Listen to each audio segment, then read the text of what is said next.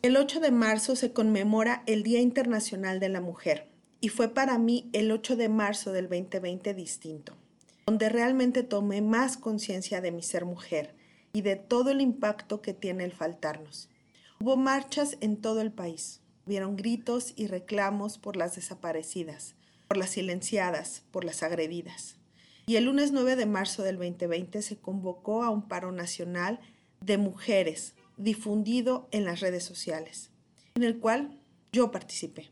En ese momento quería mostrar también el peso que cargo, las responsabilidades que tengo y que con mi ausencia poder dar un grito silencioso de yo valgo, pidiéndoselo a ellos, a los de afuera, que me vieran, que me valoraran, que me apreciaran.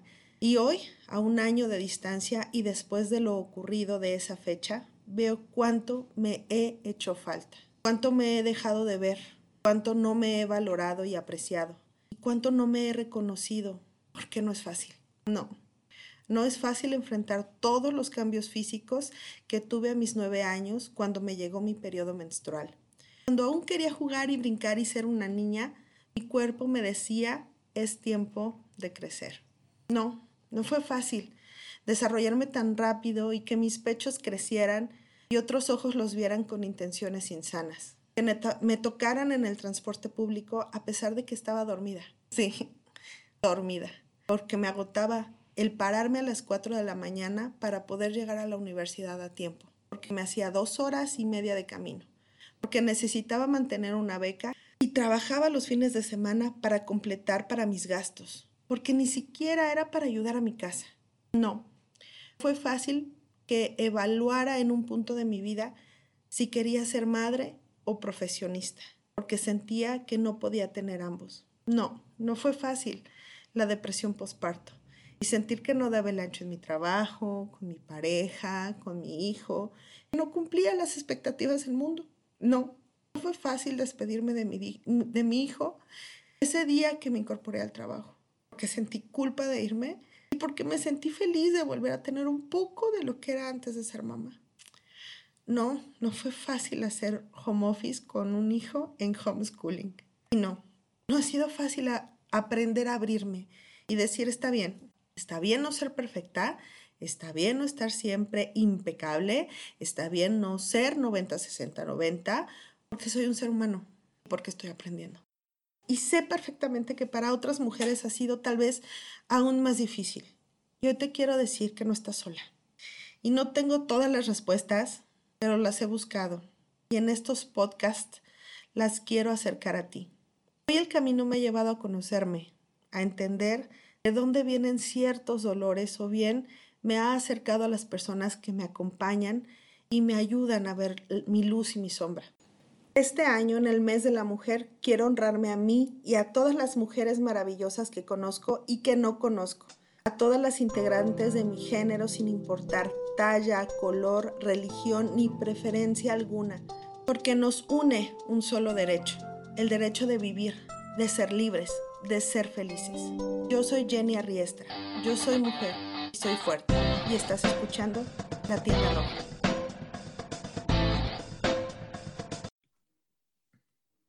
Hola, ¿cómo están? Mi nombre es Jenny Arriestra y otra vez empezamos un nuevo episodio de La Tienda Roja y empezamos este mes de marzo donde vamos a hablar mucho de, qué es ser mujer, qué implica, qué implicaciones tiene en el ámbito laboral, en el ámbito personal, cuáles son los retos que nosotras hemos enfrentado, que estaría padre que los hombres escuchen porque de repente este, creen que solo son este, hormonas y no hay partes que tampoco no son tan fáciles.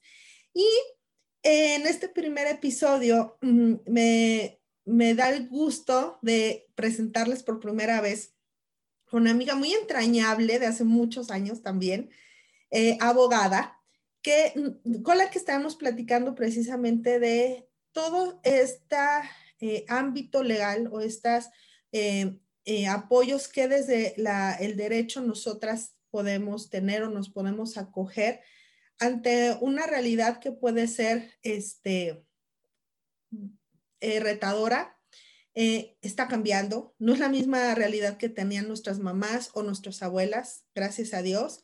Sin embargo, mm, también hay una realidad que es mucho más este, eh, viral, ¿no?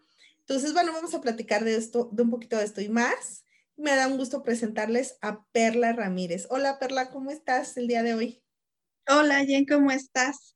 Bien, muchísimas gracias. Muy contenta de estar contigo, muy este, honrada de que me hayas invitado, este, ya desde tiempo, pero por X y no habíamos podido coincidir, pero por fin se nos hizo, estaba yo muy entusiasmada de poder estar aquí contigo.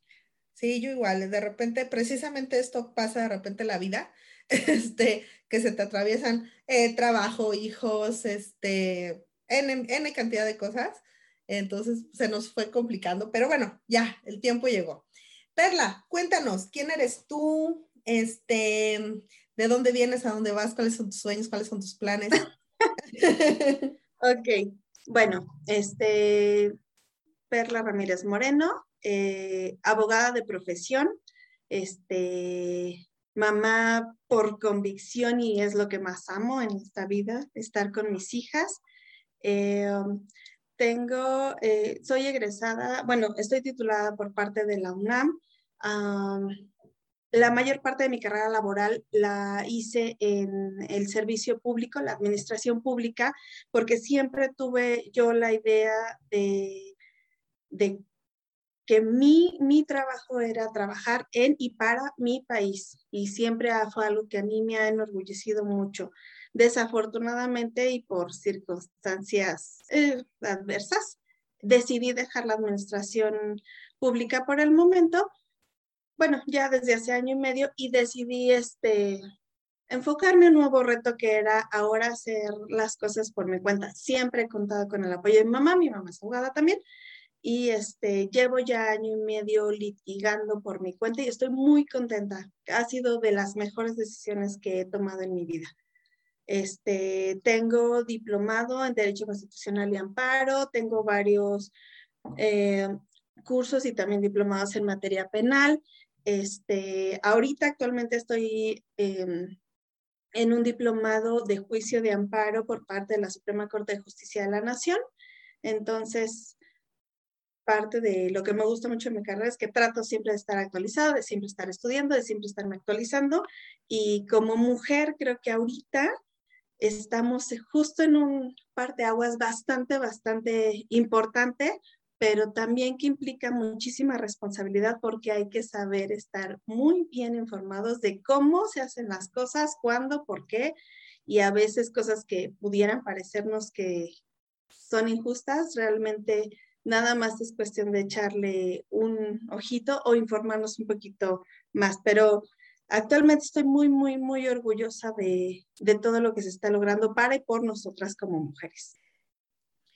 Entiendo que no, no estoy empapada con la cuestión de las leyes, pero entiendo que en el 2016 se, eh, se promulga eh, la Ley General para la Igualdad entre Hombres y Mujeres, donde la idea principal es que todo aquello que, o todas estas eh, necesidades, eh, aspiraciones eh, o derechos sean iguales tanto para el hombre como para la mujer.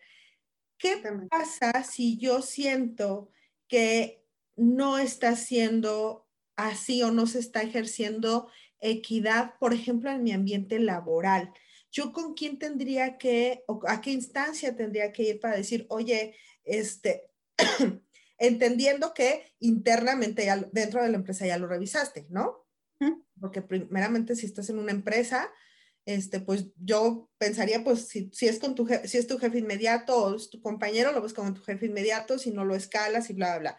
Pero si ya tocaste las diferentes puertas y tú dijiste, oye, tengo la competencia para cumplir este puesto, este, he mostrado resultados, eh, eh, tengo los requerimientos que me pediste y aún así no me, me, estás dando el puesto y no me das una razón válida, válida eh, sobre pretexto de que eres mamá o que eso es aparte, ¿dónde tengo que acudir? O sea, si quiero que mi voz se escuche. Efectivamente, como dices, en el 2016 se promulgó esa ley que ha sido este, realmente muy importante porque, como bien dices, antes cuando sucedían ese tipo de cosas, quedaba muy en, pues es que no puedes hacer nada, ajá. Sí, sí se puede, pero el tema es que era, digamos, un poquito más complicado, más tardado y desafortunadamente la gente piensa que, uy, qué caro pagar un abogado, uy, me van a robar, uy, no sé qué. Ajá. Entonces, a la gente, no sé por qué les tienen tanto miedo a los abogados en ese tipo de cosas. Ajá.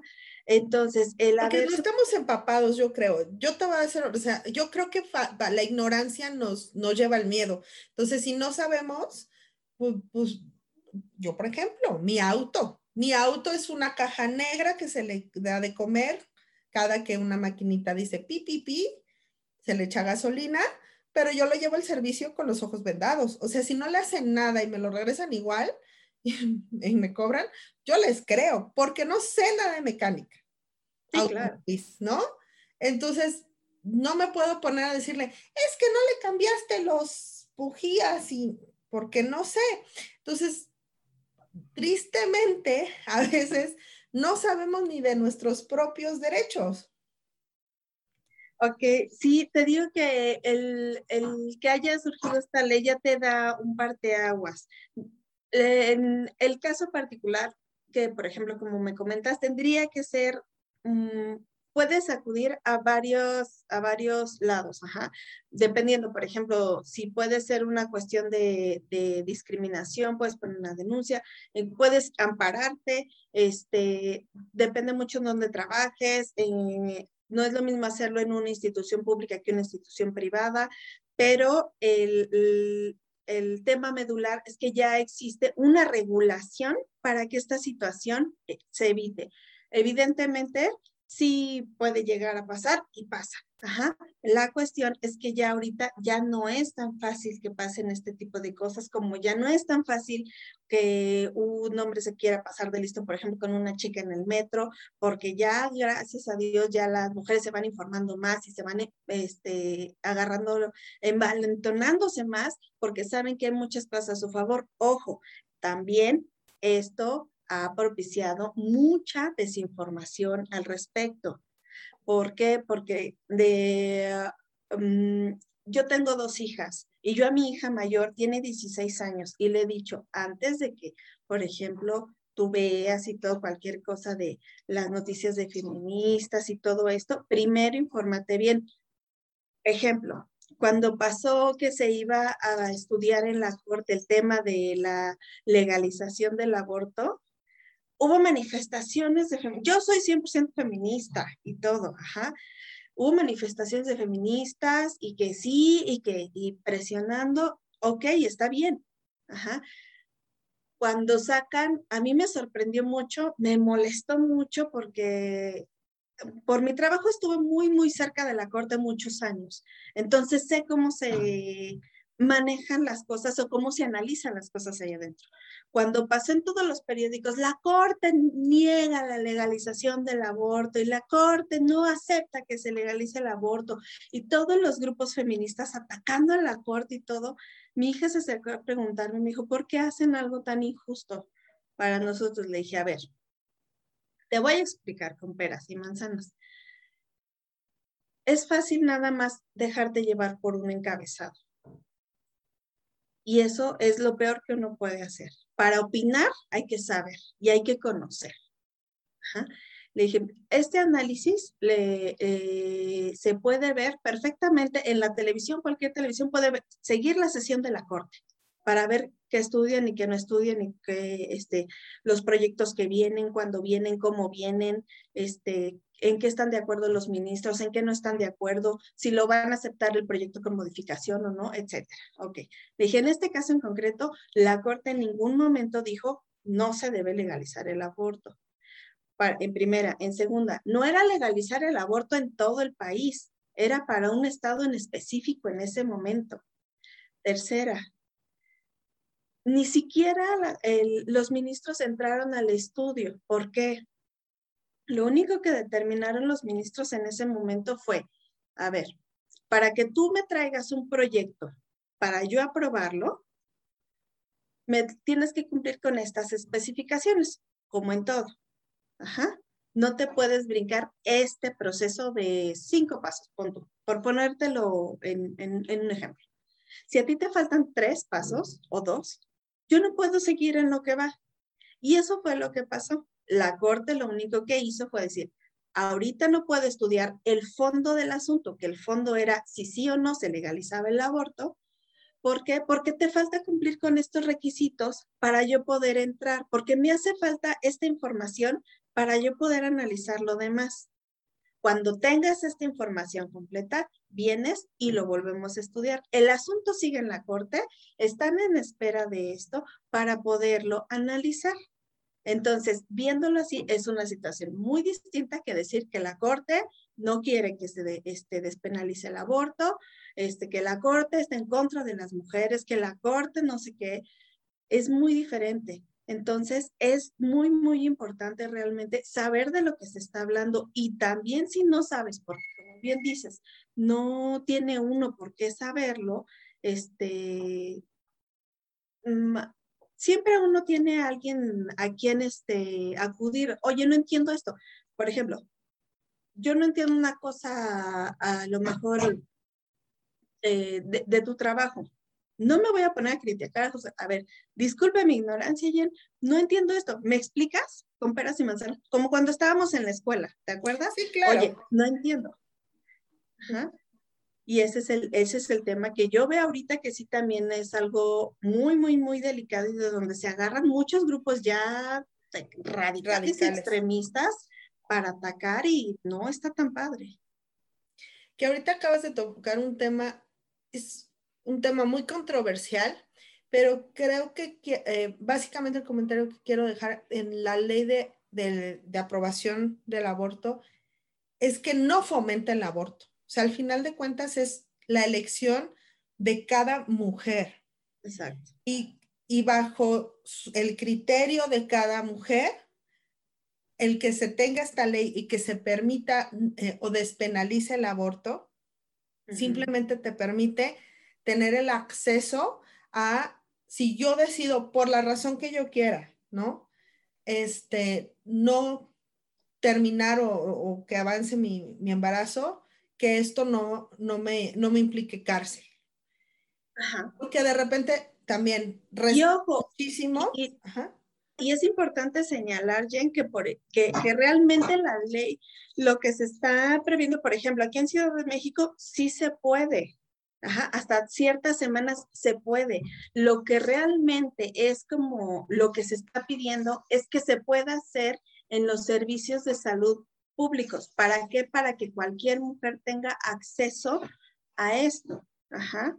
Que eso también es algo que muchas personas, muchas mujeres, incluidas muchas mujeres que se llaman o que quieren hacerse llamar feministas, pero para mí parecer no lo son porque no están totalmente informadas del tema o empapadas del tema, dicen, aquí no se puede. No, sí se puede. El, el tema es otro. Es que, que el servicio público el, Servicio de Salud Pública también contemple esta situación. Claro, perfecto. Ok, otro de los grandes derechos de la mujer es el derecho a la educación. Sí. ¿Y qué tanto este derecho también es fomentado en las familias? Eh, voy, a voy a contar una experiencia que tuve hace unos años. Eh, un, en algún momento un, caballero platicando con él, me decía, es que no, yo, yo no pienso invertirle en la universidad a mi hija porque ella de todos modos se va a casar. Y yo me la quedé viendo y así de, ¿estás de acuerdo que este, estás hablando con una mujer que terminó la carrera y que está trabajando? Eh, y de repente fue el decir, ¿por qué tenemos esta idea todavía? Dentro de la familia, o sea, si bien la ley te dice, tienes el derecho, hay escuelas públicas, este, que bueno, en algún momento hablaremos de que todavía tenemos una amplia brecha en la educación, eh, que este, realmente se puedan tener todos, todos, todos una muy buena educación, pero bueno, si, si tienes este derecho, ¿qué tanto realmente se puede, se fomenta esto en las familias? Eh, porque, bueno, si avanzamos en el gobierno, en la ley, pero en manera petit, ¿qué tanto lo has visto tú en tu trabajo? Mira, yo particularmente en mi trabajo apenas lo puedo empezar a ver, pero sí te puedo decir, porque para empezar, tengo el ejemplo claro, perfecto y del cual yo me enorgullezco más que nada en la vida, que es mi mamá. Mi mamá es abogada, mi mamá es de provincia. Imposible, imposible, imposible que ella aspirara a una carrera siendo de provincia. No había manera. Eh, pero desde muy se le aferró, o sea, te lo voy a súper resumir, cuando se le aferró a, a, sus papás, de, sobre todo a mi abuelita, este, que quiere estudiar y quiere estudiar y quiere estudiar, quiere estudiar, ya mi abuelita como ok, ya, ya, ok, pero pues maestra o secretaria o así, y mi mamá, no, no, yo me quiero, mi mamá es de Guanajuato, yo me quiero estudiar a México, quiero ir a la universidad y todo. Mi mamá lo hizo sola. Realmente el apoyo no lo tuvo, no porque no quisiera mi abuela, sino porque no podía y no sabía cómo hacerlo, porque ella también venía de una educación en la que a ti te preparan.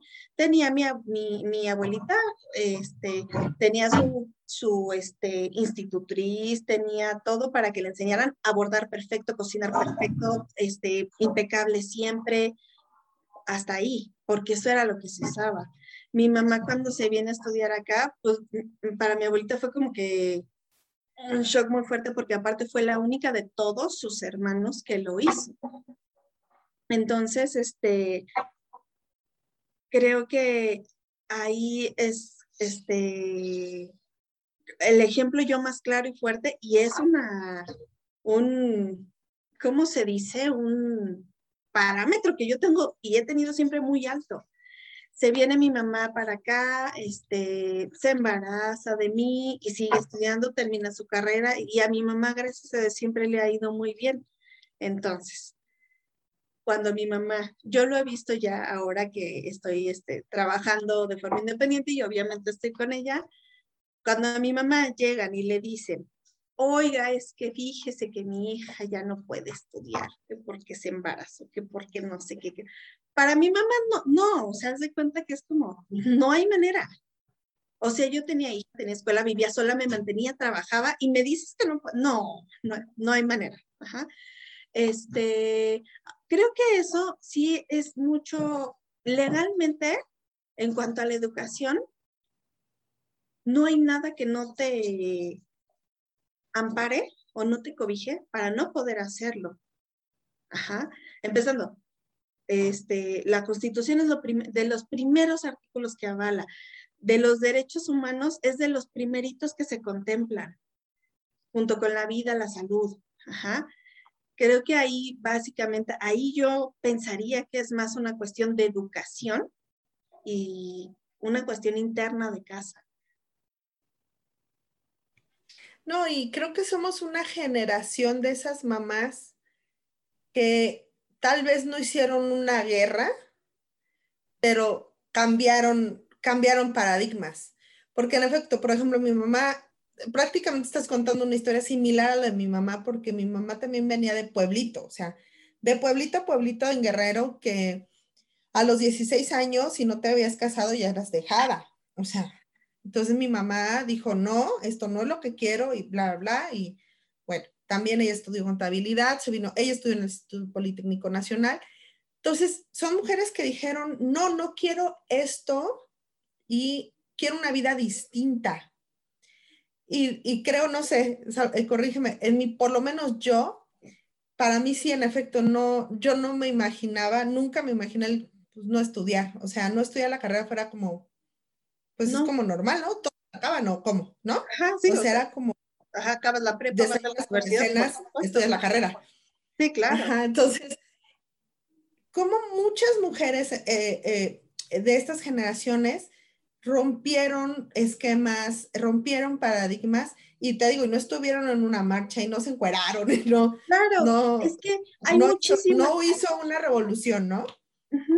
Claro, es que hay muchísimas formas de revelarte, hay muchísimas formas de, de imponerte, hay muchas muchísimas formas de abrirte un camino donde no lo hay. Te digo, por ejemplo, como bien lo dices, en el caso de mi mamá fue así. A mi mamá ya, o sea, después de mucho insistir fue, ok, pero pues maestra o secretaria o, bueno, mi mamá en ese momento quería ser médico.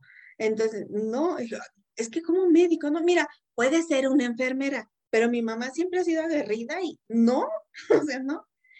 Se viene para acá, estuvo en casa de estudiantes. Mi mamá estuvo en una casa de estudiantes mucho, mucho tiempo y nos cuenta que, por ejemplo, ellos hacían pintas y hacían este, marchas y hacían, mi mamá no iba, porque era a mi mamá como pues, no estaba acostumbrada a eso, pues le daba, yo me imagino que miedo, no sé.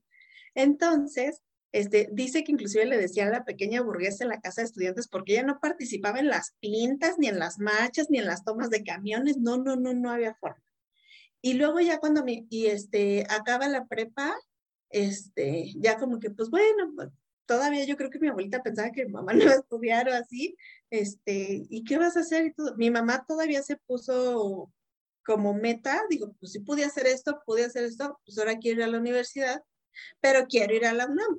O sea, tampoco es como que me vaya a ir a una universidad, no, me voy a ir a la UNAM. Y yo creo que lo mismo pasó con tu mamá. O sea, me voy, pero me voy a la grande. Ajá de acuerdo a la, que querían. Ya por aras del destino, mi mamá terminó estudiando Derecho, pero este sí se fue a la grande, pero como bien dices tú, mi mamá no participó en marchas, protestas y todo porque no quiso. Estuvo en ese círculo porque las casas de estudiantes en ese tiempo era algo que, que se veía mucho, pero a mi mamá no le gustaba. Y digo, le ponían muchos apodos como eso de pequeña burguesa, porque este no quería Sí, no, no, no, no, no se, no se une al pueblo. y, aún así. Y, son diferentes maneras, ¿no? Pero más allá de estar en contra o a favor de alguno, es, es cómo cada una podemos hacer algo desde nuestra trinchera. Eso, el, e, esta parte, ¿no? Que nuestras mamás vivieron muy diferente, o sea, para nosotros estuvo la educación como pues lógica, o sea, y otra de las cosas, también el derecho a la mm, eh, derechos sexuales y reproductivos, que también en la época de nuestras mamás, yo me acuerdo, por ejemplo, algo muy chistoso, que el siguiente episodio vamos a hablar de, de esto, mi mamá nunca le hablaron del periodo menstrual. Yo me acuerdo, venimos de la misma escuela, cuando yo me he pitorreado de las niñas católicas, de escuela católica, yes, soy yo, ¿no? Podemos hacerlo porque vimos, claro, ahí crecimos. Y nosotras, yo, mira, yo podré ponerle muchas cosas, tal vez, me podré quejar tal vez de algunas cosas de la escuela, pero creo que nos llevaron la información justa en los momentos justos. Nos hablaron de periodo menstrual, o sea, nos llevaban, este, eso era la primaria, ¿eh? Nos hablaron de drogas. Es la primaria, ¿eh? En VIH, eh, de enfermedades de transmisión sexual.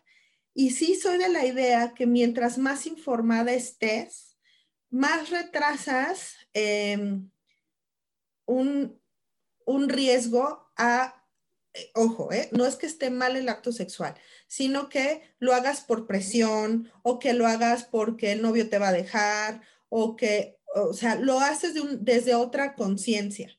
Entonces, también es muy diferente como era en el caso de nuestras mamás. Sí.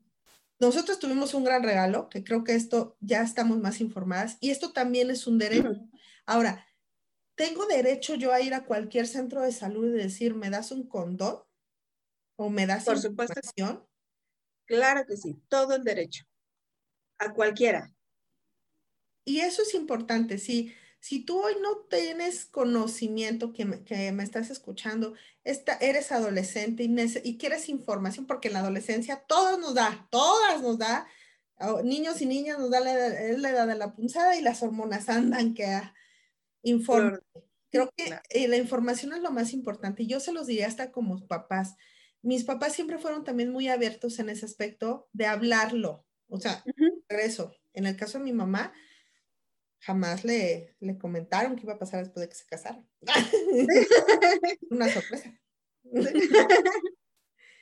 este, ¿cómo lo tomas hoy tú con tu hija? Sobre todo tú que tienes niñas. Mm. Mira, creo que tienes toda la razón. Nosotros crecimos muy, y este, gracias a ese esfuerzo, por ejemplo, yo, yo hablando particularmente, gracias totalmente al esfuerzo de mi mamá, que, que su objetivo con nosotros, sus hijos, era darnos la mejor educación que pudiera, porque ella no lo había tenido y el apoyo. Este, y sí, o sea, tuvimos la suerte de estar informadas en tiempo, en el momento, de todos estos temas que para nuestros papás fueron tabús y que no se hablaban, porque si no se habla, entonces no pasa. Esa era yo creo que la forma de pensar en el tiempo de nuestros papás. pero creo que también en nuestro tiempo dejaron de fuera temas, o sea, en cuanto a la cuestión de cuidados físicos, todo abarcado, pero creo que sí estaba muy fuera el cuidado mental y emocional, que es algo que ahorita yo veo que sí se está este, cuidando mucho. O sea, sí nos decían métodos anticonceptivos, cómo cuidarte de las drogas, este, eh, eh, el tema de la, de la menstruación, todo eso estaba bien abarcado, pero te decían cómo cuidarte para una relación sexual, pero no te informaban o no te decían, este, tienes que tener cuidado en estas señales, tienes que tener cuidado y tiene que ser tú tranquila, tú si quieres, tú si esto, tú si lo otro, ajá. Y también yo creo que no me vas a dejar mentir que también eh, estaba como muy ambiguo el, tema de la presión eh, social cuando ya empezaban a pasar todas estas circunstancias con tus amigas, con tus compañeros y todo, y tú te ibas quedando atrás y ya no sabías ni cómo. Ajá. Porque también por mucha información que te daban, este, de todos modos no estabas preparado. Yo actualmente, ¿cómo lo manejo con mi hija? Exactamente como dices tú.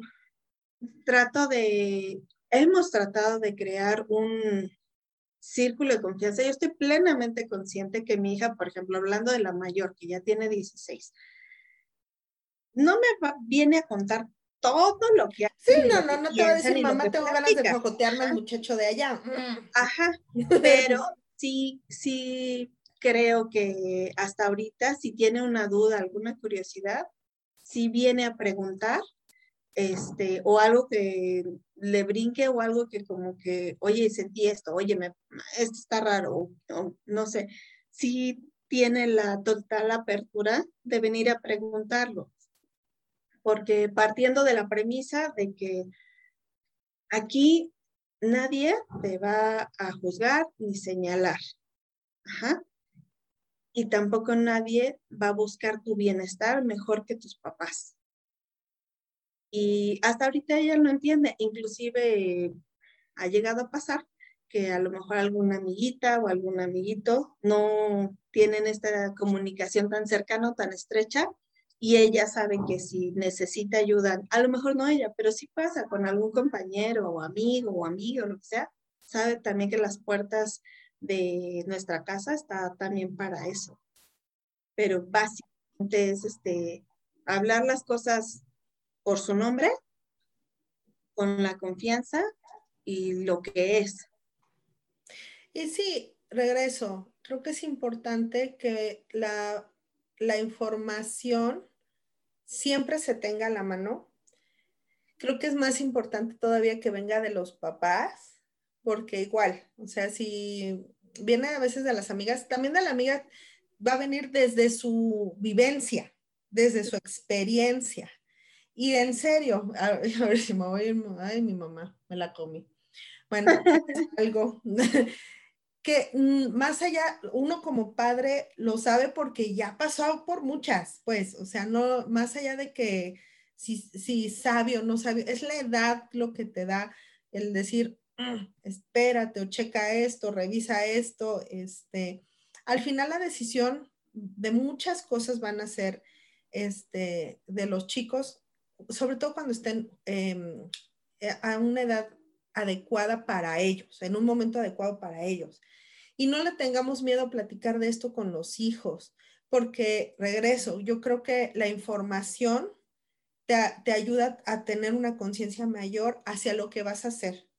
Y, hasta de cómo cuidarte, porque de repente no sabes ni cómo cuidarte, porque si te pusieron en una burbuja de cristal y todo te lo ocultaron, pues ni siquiera de lo malo te puedes cuidar, ¿no?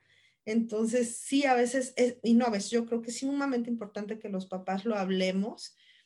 Si uno como papá o si tú como mamá, papá, no te sientes capaz de tocar estos temas, pues creo que sería muy padre, ve a un centro de salud, pide una charla, y tú y tu hijo. Claro, afortunadamente actualmente hay muchos lados a donde recurrir cuando uno como papá no sabe cómo abordar de los temas, pero ojo, también es muy importante que esa pequeña línea no sobrepase. O sea, eh, yo, por ejemplo, en lo particular,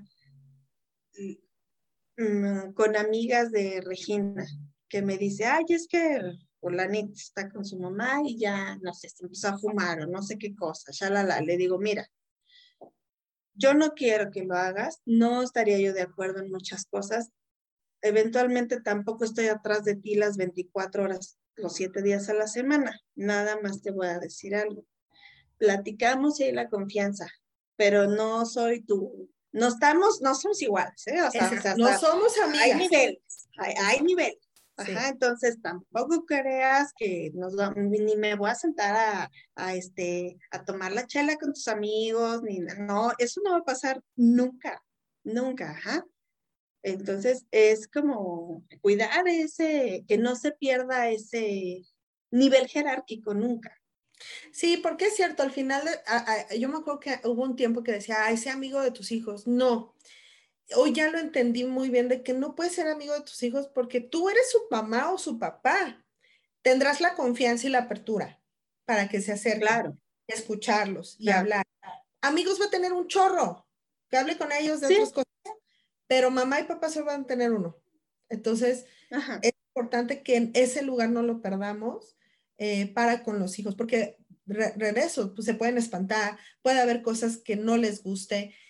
Y además, por ejemplo, esto, lo que, lo que decíamos, a veces presiones sociales, a veces comentarios que lo estás tomando de manera distinta y si necesitas una perspectiva que te, que te cobije, ¿no? Y algo que comentaste es que que, se perdió de repente, que no se veía tanto en la generación de nuestros papás hacia con nosotras, era la parte de la, em, el cuidado emocional y mental, que es otro de los derechos, un derecho a la no violencia, que ahorita se está fomentando mucho que este, no, este, no pegues al niño, demás, no es que, pero más allá de, de no le pegues, sobre todo se refiere creo a un maltrato grave, ¿no? Pero también eh, nos han enseñado a, nuestra generación a hablar de diferente manera con nuestros hijos. O sea, por ejemplo, el mío que tiene tres años, muchos me dicen, agáchate a su nivel y entonces háblale y explícale, ¿no? Eh, y cómo evitar precisamente esta, llegar a, a violencias que, que a veces pues nuestros papás no sabían y lo hacían. El famoso chanclazo, que ahorita tal vez ya no es como lo más permitido. Pero hay otras violencias que, no, que son más allá de un golpe. Lo que decías en la parte emocional. Sí. ¿Qué se refiere o, qué, o, en qué? Exacto, y pueden causar mucho más grande. ¿Esto se refiere solo a, la, a lo con los amigos, por ejemplo, el bullying? ¿Esto lo incluye, esto es en esa parte? ¿O o algo en particular, alguna cuestión particular en la familia? En general, eh, legalmente, el, el derecho a la no violencia es para abarcar todos los ámbitos, todos. Desafortunadamente, todavía ahí creo que hay un poquito más que trabajar porque a lo mejor la violencia física es más fácil de darte cuenta, es una cosa más rápida, más evidente, porque hay señas este, palpables, tangibles. Cuando hay una violencia, entienden que están siendo violentados en este sentido. Entonces, casi siempre en esos casos tiene que ser una gente externa la que se dé cuenta y la que prenda ese foco y que la que haga ver que aquí está sucediendo algo. Ajá, llámese escuela, llámese en casa, llámese en muchos ámbitos. Sí, ahí eh, yo quiero referir una anécdota que me contó en algún momento Janine, que también ha participado en la tienda roja, en la que ella me contaba que tenía un vecino chiquito hace muchos años, ¿no? En que este, creo que le preguntó, ¿cómo te llamas, no? Y el niño le dijo, me llamo tonto, por no decir la palabra con P, ¿verdad? ¿Por qué dices que te llamas? Es que así siempre me, me dice mi mamá y mi papá y mis hermanos, que, eso soy. Entonces, pues, así soy, ¿no? Ese es mi nombre. Entonces, em, es importante ser eh, pulcros con, las, con nuestras palabras al momento de hablar con, con nuestros hijos. Al momento de, de decir, yo entiendo, todos, ¿eh? Todos tenemos arranque de que de repente, como Mero y Bart, pero sí cuenta hasta 10. Esa campaña la teníamos en nuestra época. Eh, pero sí eh, buscar sanarnos primero para que precisamente no tengamos esas reacciones para con nuestros hijos. Y en esta parte justo del cuidado emocional y el mental, creo que es una, uno de los derechos más importantes que hasta de nosotras como mujeres debemos de resaltar, porque hasta nosotras nos, nos violentamos. Ah, esa morra, anda. claro. Pues si anda o no anda, tú no le sirves de colchón, o sea, ¿no? Exactamente. Pero desafortunadamente sí es algo que, híjole, en lo que muchas veces como que nos contradecimos en lo que puede ser, este, a veces mucho apoyo a la mujer, mucho apoyo a la mujer, pero solo a las que nos caen bien y nos convienen, con las que cuales comulgamos con ideas y con las que no, no sabemos todavía y no hemos aprendido a respetar. No me gusta su forma de vestir, de maquillarse, de peinarse, de comportarse, de trabajar, de conducir. No. Ajá. Creo que mientras no estés afectando o no te estén afectando de una forma directa, hay que aprender a respetarse en ese, en ese sentido. Y ahora bien, por ejemplo, sobre todo ya para ir avanzando y cerrar, porque, o sea, como bien saben, todas mis invitadas son mujeres muy ocupadas y tiempo definido para nosotros. Pero hay un tema que quiero tocar, y sobre todo en esta parte de que de repente la violencia ahorita se está viendo mucho en redes sociales. Eh, tenemos TikTok, tenemos Twitter, tenemos Instagram, tenemos Facebook. Y nuestras hijas, no se digan, no sé qué otras. Yo no tengo Twitter, por cierto, yo no tengo TikTok, yo nada más los veo. Pero eh, mm, la generación joven tiene muchas redes sociales y a veces ahí también se ve mucha violencia. Yo puedo hacer algo en función de mi derecho en caso de que me, me sienta agredida en, un, en una situación tal vez grave? Es pregunta, ¿eh? Sí, por supuesto que sí. Ya este, no tiene mucho también que se aprobó la ley Olimpia, que también yo creo que en este tema de actualidad, que como va avanzando, todo en esta vida va avanzando, la tecnología y todo, y la ley se tiene que ir adaptando, acoplando para que no deje fuera todos estos temas. Eh, la ley Olimpia básicamente te protege a ti, hombre, mujer. No, no, es, no es solo este, exclusivo de las mujeres, ¿eh? Hombre, mujer te protege por si tú compartiste contenido sensible o personal tuyo hacia, a lo mejor... El famoso pack, que yo el famoso, me tuvieron que explicar que eso era de pack. el famoso pack o fotos íntimas o videos íntimos este, a lo mejor que los hayas compartido, a lo mejor no los compartiste, a lo mejor te grabaron sin tu consentimiento, a lo mejor tú te grabaste para ti, por ti, por lo que quieras y alguien más lo sacó de tu teléfono o hackeó tu teléfono, ya estás protegido, protegido y protegida. No me gusta mucho el término de, de perdón, este, eh, ya, ya te ampara y te protege para evitar este tipo de cosas. Obviamente es importante recalcar que no es nada más que vayas, pongas la denuncia y mañana ya detiene. Ajá. Si no es hacer, como lo comentaba hace rato, hacer las cosas de acuerdo a cómo sea el, a cómo se debe de llevar ese proceso. Ajá.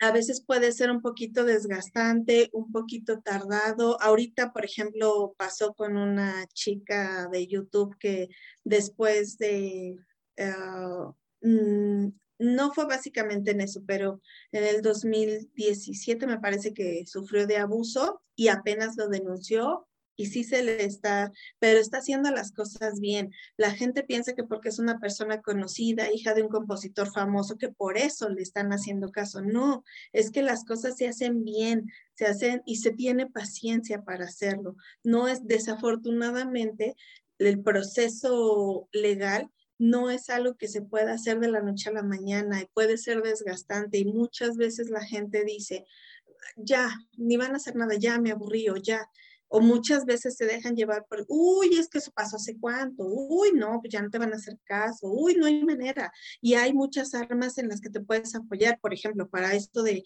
eh, del famoso pack que se comparte, te puedes apoyar de la Policía Cibernética. Yo trabajé en la Secretaría, de, ahora Secretaría de Seguridad Ciudadana, antes Secretaría de Seguridad Pública, y este, la forma de trabajo de la Policía Cibernética, sí, sí, aunque es fácil decir, funciona. Yo te lo puedo decir que sí funciona, pero sí, no es algo que, sea de la noche a la mañana. Entonces, ojo, para quien se le haga chistosito compartir la foto y reenviarla y por sentirse muy acá y muy importante, ojo, sí es un delito y un delito grave. Ahora, ¿qué pasa cuando se vuelve delito o, o pregunta, cuándo se vuelve delito grave? Que entiendo que si yo le mandé una foto acá sensualona a mi novio y mi novio estuvo otro, troné con mi novio y tuvo la gracia de decir, miren qué, qué bombón me estoy comiendo, porque claro. este, pero ¿qué sucede si alguien, tú subiste a Instagram una foto en bikini, la descarga, porque se puede bajar, ¿eh? Lo pueden bajar, jóvenes. Se puede. ¿eh? Porque si ustedes creen que. Claro, se puede bajar, se puede compartir de forma personal. Inclusive, tu misma foto en bikini la pueden editar, para subirla a páginas este, pornográficas. Pornográficas. Entonces, ojo con lo que ¿Eso también es delito? También. Eso también implica la ley, está dentro de la ley. Todo eso está contemplado. Y entonces aquí, por favor, nuevamente, conciencia, me voy a oír como la, la abuelita de todos los jóvenes, porque sí, o sea, no es que me persine, cuerpazo, culazo, pelazo, dijera la, la Trevi, se ven hermosas chicas, pero hay ojos que no las ven de una manera de buenas vibras, ¿no? Entonces, es cierto, tengan mucho cuidado qué van a subir a sus redes sociales, porque tal vez no sepan ni quién lo está viendo, porque luego por los famosos followers subimos a gente o aceptamos gente, porque me, siguen viendo. ah, no, cierto. Quítenle los tres. este, que no, eh, que, no sabes que, cuáles son las intenciones o que, cómo ve esa, esa imagen y no lo puedes controlar, es imposible prácticamente. Entonces, qué bueno que está esta ley. Y antes de cerrar, hay muchas leyes o muchos derechos que tiene la mujer, el derecho a la información, el derecho a un ambiente sano, a la participación eh, política, al desarrollo, al trabajo y demás. Pero para cerrar, sobre todo para que, por, por los tiempos que tenemos limitados, ¿cuál sería el derecho que tú dices, este Creo que es el fundamental que tengamos bien, o los dos, tres, los que consideres, bien fundamentados y bien establecidos en la familia para con nuestras mujeres. Para con nuestras mujeres estoy hablando de, si todavía tienes abuelitas, si tu mamá, tú, tus hermanas, hijas, no solo para las generaciones que vienen, sino en todas las mujeres de tu, de tu clan, ¿cuál es el derecho que tú digas? Este es el fundamental creo que pudiera ser, porque creo que de ahí pudiera derivar muchos más. a lo mejor puede ser que no todos, pero sí la gran mayoría, creo que el derecho a la libertad. Creo que con ese, por añadidura, te trae derecho a la libertad, entonces tú tienes derecho a elegir tu religión, tu educación, tu forma de cuidarte sexualmente, tu forma de desarrollarte profesionalmente, tu este, forma de conducirte en general. Yo me creo que para mí sería básico. Y me gusta, ¿sabes por qué? Porque mujer que nos escuchas, si alguien, algún, alguna persona, deja hombre o mujer, te dice cómo vestir, cómo tienes que pensar, a quién le tienes que hablar, qué tienes que estudiar, em, qué tienes que, cómo tienes que eh, desenvolverte en tu vida sexual, eso, esa persona es una persona tóxica que no te está permitiendo ejercer eh, tu ser mujer con plenitud. Y en efecto, yo creo que coincido contigo que ese es el derecho fundamental que parte este, para también identificar alguna relación en la que ya debes de moverte. Exactamente. Porque hasta puede ser a los papás, ¿eh? Sí, exactamente. O sea, no necesariamente sea una pareja, no lo estoy poniendo por pareja. Y obviamente ya si hablas de violencia y demás, como dices, si una persona te denigra, que no, no, no, te, no escucha tu voz o no, no le da valía a tu, a tu voz, a tu, a tu manera de pensar, es no dejarte libre, no dejarte ser. Exacto. Pues Perla, agradezco esta charla, este, me encantó. Creo que podríamos dar para mucho, mucho más, porque hay muchas cosas todavía que em, las mujeres en general necesitamos conocer, eh, pero lo bueno, lo podremos ir desarrollando a lo largo del año. Yo sé que nos tardamos mucho en, en programar este podcast, pero, este, pero valoro mucho tu tiempo y valoro mucho además que es una mujer profesionista que se sigue preparando. Muchas gracias. Me reconozco que eres una mujer que me ha enseñado mucho, es una mujer muy fuerte, eres una, una de estas amigas que, que, que, agradezco a la vida que me haya puesto en el camino y que te honro, amiga mía. Y feliz gracias, ya sabes. de la mujer, eh, que, que, que todo lo que eres brille al máximo. Muchas gracias, amiga. Sabes lo mucho, mucho que te quiero. Eres mi coach desde hace muchos años. Este, tú y yo lo sabemos, sabes lo mucho que me has hecho falta todos estos años, pero también este, sé que eres de las mujeres más valientes que conozco, de, de verdad un, el tenerte en mi vida lejos, cerca, poco, mucho, sé que estás y para mí eso me ayuda como no tienes idea me siento muy honrada, muy orgullosa de ti por un nuevo proyecto más, porque siempre es algo nuevo, siempre es algo innovador, siempre es algo padre y me siento muy orgullosa de que hayas pensado en mí para estar aquí contigo. Espero de verdad con muchas ansias que no sea la última vez y con muchísimo gusto me va a encantar participar contigo otra vez. Y este, pues ya, seguimos en contacto. Muchas gracias por todo lo aprendido y compartido el día de hoy, porque de verdad siempre deja algo bueno. Perfecto. Perla, para cerrar, un correo electrónico o cómo se puede conectar la gente contigo en caso de que requiera asesoría legal. Sí, de este buscar asesoría contigo. Ok, eh, pues en todas mis redes sociales estoy como perlis, con doble L, arroba hotmail.com. Ese es mi correo y este si quieren mandarme por ahí alguna duda, alguna consulta, este, sin problemas. Perfecto, Perla. Eh, ¿Tú te ubicas principalmente en la Ciudad de México? En la Ciudad de México. Para que las personas que nos escuchan fuera de la Ciudad de México, bueno, tengan como reserva esto. Muchísimas gracias. Que tengas un excelente día y igualmente, amiga. Hasta la próxima. Claro que sí, cuídate mucho. Bye. Y el tiempo de compartir se ha terminado. Pero antes de decir hasta pronto, quiero agradecer a nuestras personalidades invitadas y a ti que nos escuchaste. Espero que haya sido de tu agrado, que te haya dejado información importante o bien que te haya acompañado en tu camino. Nuevamente gracias y hasta el próximo episodio. Se despide Jenny Arriestra, de la tienda roja. Gracias.